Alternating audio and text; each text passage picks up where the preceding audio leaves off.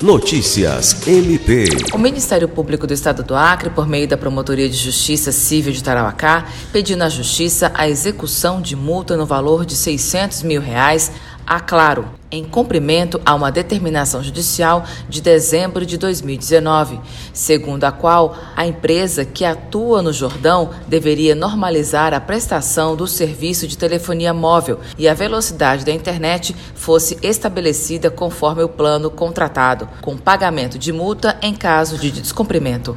No requerimento assinado pelo promotor de justiça Júlio César de Medeiros, o MPAC reforça a urgência na análise do processo, que se tornou ainda mais relevante diante do fechamento da única casa lotérica do município, situação que perdura por mais de 20 dias. O promotor destaca que a consequência disso é que a população mais vulnerável da sociedade ficou refém do acesso ao Internet Bank e aplicativos da Caixa Econômica Federal para ter acesso aos benefícios sociais, como o Auxílio Brasil. Alice Regina, para a Agência de Notícias do Ministério Público do Estado do Acre.